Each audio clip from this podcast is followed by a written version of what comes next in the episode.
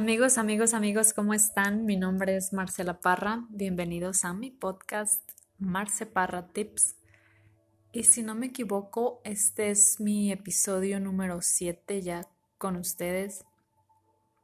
Tengo un poco ya más de un mes grabándoles, trayéndoles esta información y mi experiencia para quien pueda aprender algo de ello, para quien pueda nutrirse de esto, pues adelante. Hoy es 19 de octubre, por lo tanto, el tema obligado para este podcast es el cáncer de mama, por ser hoy el Día Internacional de la Lucha contra el Cáncer de Mama. Lo que a continuación voy a mencionar son algunos datos epidemiológicos que se conocen sobre el cáncer de mama. Bueno, el cáncer es, es un tumor maligno más frecuente de la mujer. Mueren, escuchen bien esto, mueren por cáncer de mama ocho mujeres cada día, lo que equivale a una muerte cada dos horas y media. Y una de cada ocho mujeres padece o puede padecer el cáncer de mama. En los últimos años se ha visto un incremento de el número de casos, pero este incremento es progresivo. O sea, este aumento tiene muchas razones de, de fondo y las vamos a conocer más adelante por los factores de riesgo y el estilo de vida. Bueno, la peor parte es que este aumento ahora se está dando en mujeres menores de 40 años, lo que antes no se veía comúnmente. Lo cual es pues es preocupante, ¿no? El cáncer de mama es la segunda causa de muerte por cáncer. Esta tendencia en el, en el aumento del número de casos es un crecimiento que se ha dado lento pero ha sido constante y la tendencia es que lamentablemente seguirá en aumento.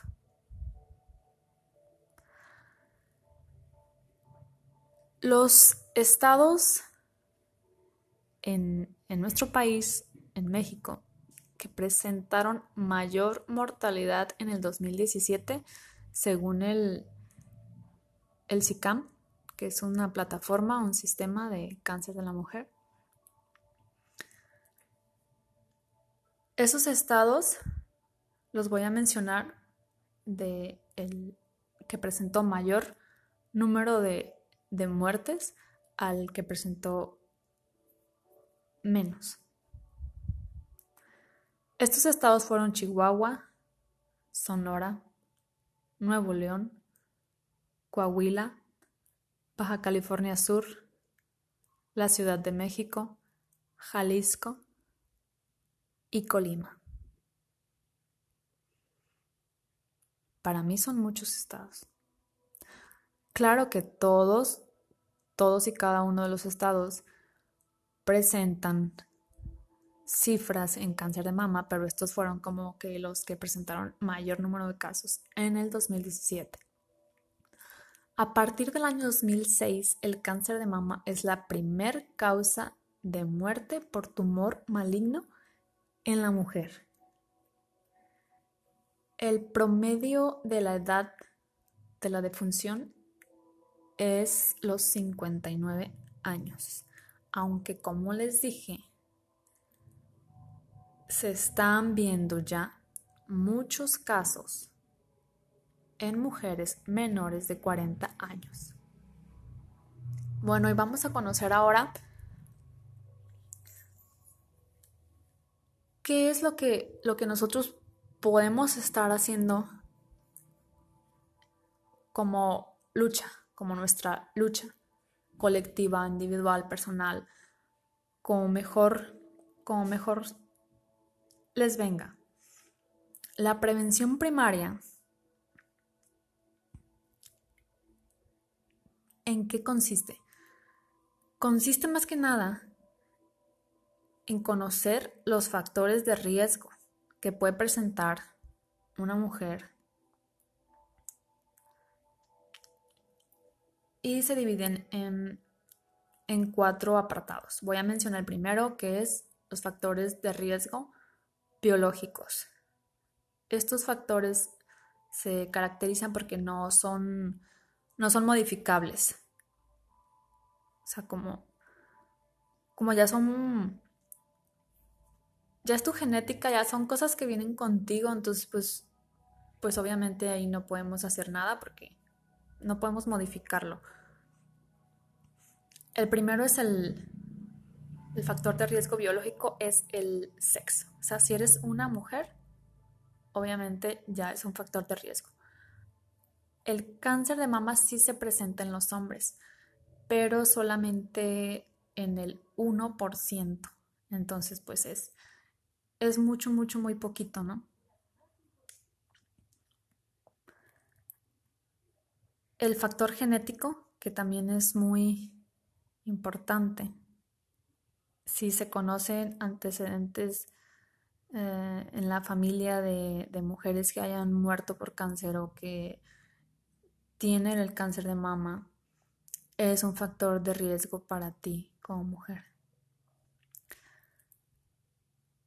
La, vida menstrual que dura más de 40 años, o sea, si, si tú, tú menstruaste por, por más allá de, de 40 años, entonces es también un factor de riesgo y pues no es modificable. Que se haya presentado tu menstruación antes de los 12 años también es un factor de riesgo y se considera que es precoz que se presente antes de esa edad. La menopausia presentada después de los 52 años también, porque se considera que es tardía. Y ahora vamos a conocer los factores de riesgo reproductivos. Esto es una mujer que nunca, que nunca se embarazó, que nunca presentó un, un embarazo, también es un, es un factor de riesgo. No haber lactado. Acuérdense que la lactancia materna, aparte de ser un alimento tan importante para el neonato, es también un factor de protección contra el cáncer de mama. Nos protege bastante de, no desarrollarlo. Eh, tu primer embarazo después de los 30 años también es un, es un factor. Y recibir terapia hormonal más allá de 5 años consecutivos de, del uso. Los factores de riesgo en el estilo de vida, ¿cuáles son ellos? Por favor, escuchen bien esto. Mujeres, la alimentación rica en carbohidratos. Creo que sí es importante y hacer hincapié en que tenemos que estar llevando a cabo una alimentación o planes de alimentación basados más que nada en nuestra salud, pensados en nosotras y en nuestra en nuestro beneficio, en una vida saludable, bajarle a los azúcares refinados, si puedes erradicarlos, qué mejor. Bajarle a la panadería industrial, a las pastas, a los, los pastelillos, las, no sé, el, el exceso de, el exceso de harinas. Una dieta baja en fibra, una dieta rica en grasa animal. Mujeres, hombres, por favor, empiecen a disminuir su consumo de carnes. Una dieta alta en grasas. Así que a bajarle a carbohidratos, a grasa animal, a, a grasas trans y aumentar el consumo de fibra. Otro factor bien importante, la obesidad, señores, señoras, la obesidad. Principalmente si eres, si ya tuviste la menopausia, presentaste, ya pasaste por ello y presentas obesidad, aumenta todavía el riesgo. Entonces, sobrepeso y obesidad, malo, tache, aguas, rojo. El sedentarismo. No estar teniendo una actividad física nula, nada. Hay que empezar a, que empezar a movernos, hay que empezar a, pensar más en, en, nuestra salud. Hay que salir a correr, hay que, hay que salir a caminar. A veces no, no, no tienen que ser necesariamente como ejercicio extenuante. Con que te vayas a caminar 40 minutos, una hora todos los días, ya estás atacando el sedentarismo, ya estás cambiando un hábito. El consumo de alcohol y de tabaco. Creo que aquí no me queda más que decir que hay que disuadir estos dos, estos dos hábitos que no te dejan nada bueno. Nada más son, son nocivos, nada bueno. Cuarto grupo de factores de riesgo son los ambientales y los derivados del tratamiento, lo que nosotros los médicos llamamos iatrogénicos. Y estos son los, la exposición a, radiaciones, los tratamientos con radioterapia, vivir en zonas donde, donde hay radioactividad o como eso no es muy común, más bien voy a mencionar que tu área laboral, por ejemplo, si eres un, un técnico o una técnica radióloga, pues eso ya te confiere un riesgo, porque la radiación es importante para estar desarrollando este cáncer. Bueno, Ahora vamos a hablar sobre la prevención secundaria. ¿En qué consiste la prevención secundaria? Esta parte ya incluye, o más bien interviene aquí los profesionales de la salud, porque consiste en, llevar a cabo actividades de detección del cáncer de mama. Hay tres tipos de, de estas actividades y el primero es la autoexploración, que es lo que seguramente ya has llevado a cabo, ya has practicado o ya lo practicas. Hay muchos videos en, en internet los cuales pues te, te inducen, te explican cómo se lleva a cabo. Por favor, si tienes la oportunidad de verlo, hazlo. Es muy importante que sepas cómo se lleva a cabo la autoexploración.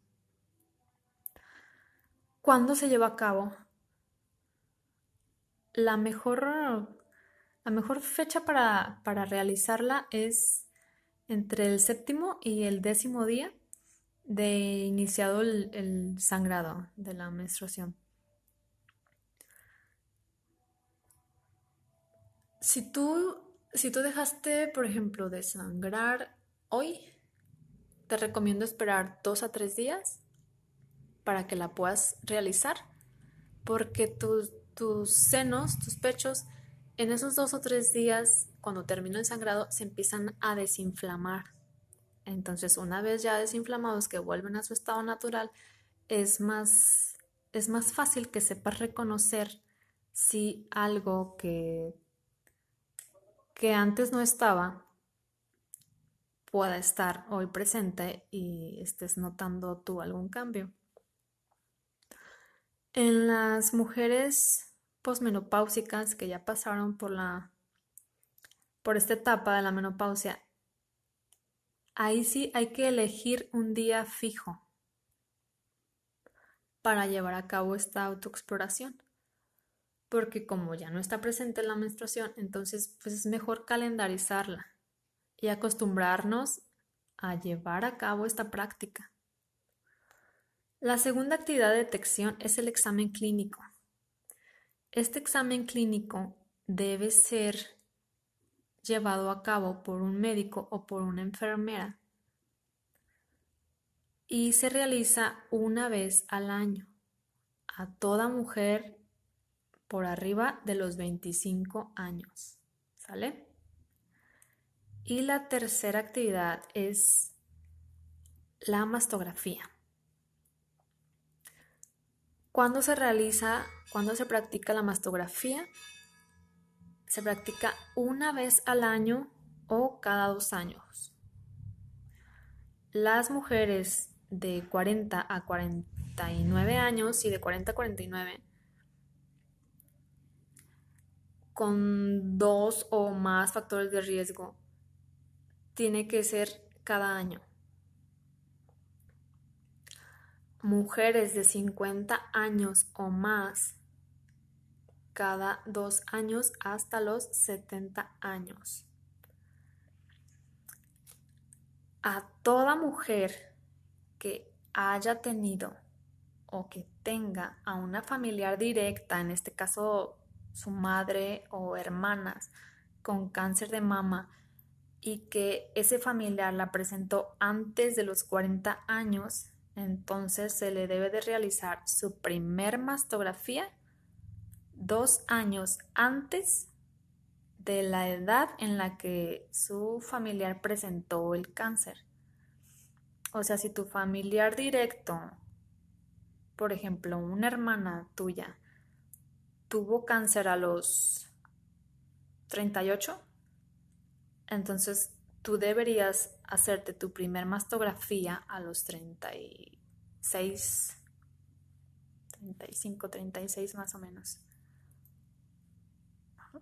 Porque pues obviamente tú ya tienes un familiar directo. Y el factor genético, acuérdate que es muy importante. Es como un, es como un foco rojo. Entonces no dejes pasar este detalle.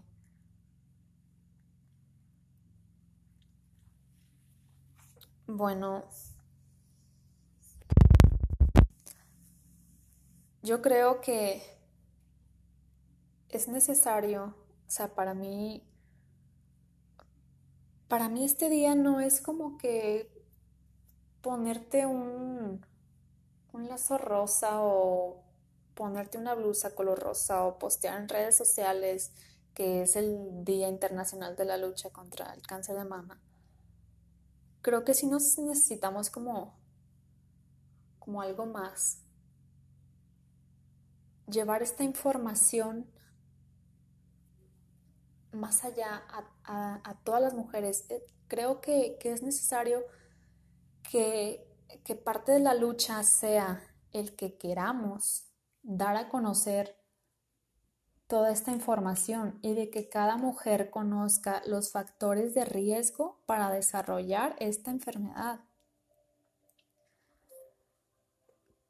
No sé, siento que como de, de nada sirve que yo me ponga un lazo rosa si no estoy allá afuera platicándole a alguien que no sabe los factores de riesgo y sobre todo los factores de riesgo en el estilo de vida o cualquiera.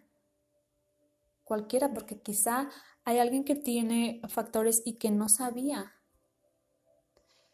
Y que a lo mejor los que tiene son modificables. Entonces podríamos estar salvando vidas allá afuera con tan solo dar a conocer esta información. Y amigos, yo no me quiero ir, yo nunca me quiero ir, no me quiero ir sin dar a conocer una, es una inquietud mía sobre este tema. Espero no explayarme mucho otra vez, pero creo que hay un mercado, sí es un mercado ya del cáncer de mama, como si hubiera empresas cínicas aprovechándose de, esta condición o aprovechándose de, de las enfermas y como que queriendo queriendo ganar dinero por este tema. No dudo, eso sí, no dudo que algunas de las cosas que se están vendiendo, productos o diseños, son de las mismas mujeres afectadas y me consta. Y que parte de las ganancias, si no es que todo, se dedica a la investigación o se dedica a, a comprar Mm, medicamentos o, a donaciones a hospitales donde no, no hay suficiente recurso para la radioterapia o la quimioterapia. Y eso es bueno, qué bueno. Pero sí hay, y quiero que lo sepas, sí hay compañías o, o, sí, o empresas que están aprovechándose de esto, vendiendo tantos productos desde ropa, calzado, productos que para la caída del cabello o, dietas o tazas rosas o, peluches rosas o cremas para que, ah, no sé, cremas con el lazo rosa para que no huelas a, a, quimio, para que tengas un buen olor durante tu tratamiento. No sé, siento como que ya como que ya es demasiado. Y de que no, de que está perdiendo pues como el enfoque. Yo te recomiendo, te sugiero que cuando vayas a comprar un producto así, te informes de dónde proviene, a dónde se van a destinar las ganancias para qué van a ser utilizadas y no nada más comprar por comprar y seguir, y seguir ayudando a este tipo de, compañías. La verdad que no, que no se me hace bien, se me hace como que injusto que se quieran aprovechar de esta situación. Y también hay otra cosa. Se está dando algo que o sea, hay, compañías que se dedican a hacerte creer que, tener eh, cáncer es, es hoy en día como un don, es una bendición. De hecho, hay una frase que soy muy mala con esto de las frases y los refranes y bueno, esto no es un refrán, pero es como una es como una declaración, es como una sentencia de ¿cómo dice? oh, que no sé qué, no sé qué, pero le da las mejores batallas a los mejores guerreros, algo así. Y, o sea, se me hace como que no, no va por allí.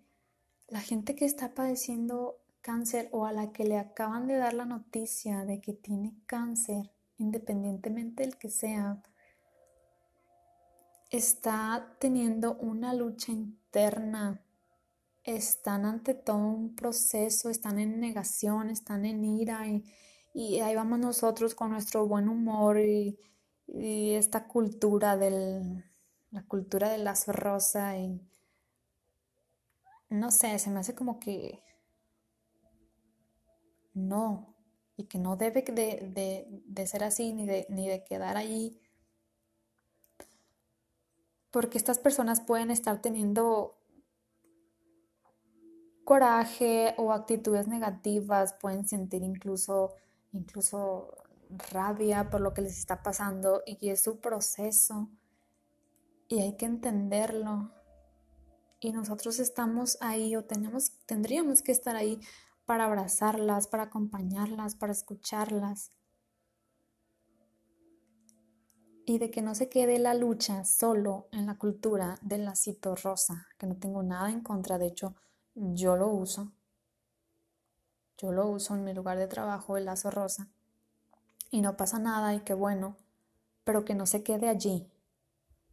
O en postear, como les decía, una imagen en redes y que no se quede allí, sino que hay que informar. Y cuando vayas a comprar un producto, acuérdate de mí y pregunta con qué fines, a dónde se va a, a canalizar las ganancias o qué va a pasar ahí. Es mi opinión. bueno, creo que es todo por hoy. Espero haber sido de, de ayuda. Ayúdame también a que este mensaje de que tenemos que conocer los factores de riesgo es bien importante. Es lo más importante hoy en día que una mujer tenga la posibilidad de estar a tiempo de, ah, yo, yo tengo dos, yo presento dos factores de riesgo que puedo estar modificando hoy. Voy a abandonar el tabaquismo voy a erradicar este sedentarismo. O de que sean alertas. Ay, yo mi primer embarazo sí lo tuve después de los 30 años. O yo tuve hijos pero no lacté. Y entonces empiezan a ser conscientes y acuden a la atención médica. Ese es mi objetivo de hoy. Bueno, yo me despido, los quiero mucho, les mando un fuerte abrazo y nos vemos la próxima. Bye amigos.